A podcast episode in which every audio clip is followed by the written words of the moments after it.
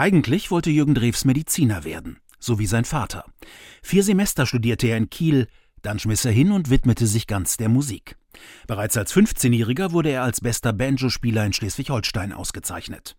Für die Bühne war er damals eigentlich zu schüchtern. Ja, ich wurde auch nochmal rot, wenn mich ein Mädel ansprach. Ich war ein ganz schüchterner Typ. Natürlich auch ein bisschen verklemmt, logischerweise. Jürgen Drews stieg bei den Les Humphrey Singers ein und landete ab 1970 etliche Hits. Das war Sex and Drugs and Rock and Roll. Aber richtig da flogen auch ein paar Groupies mal so durch die Gegend oder aus den Garderoben raus und wieder rein und sowas alles. Das gab's da alles. 1976 der Durchbruch als Solokünstler. Mit diesem Lied. Ein Bett im Kornfeld, das ist immer frei, es ist Sommer. In den 1980er Jahren will Jürgen Drews Karriere in den USA machen, ohne Erfolg.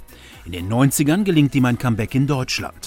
Bei einer Sommerausgabe von Wetten Das ernennt ihn Thomas Gottschalk zum König von Mallorca.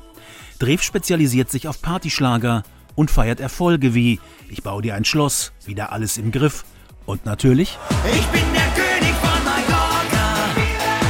Ich bin der Prinz von Arenal.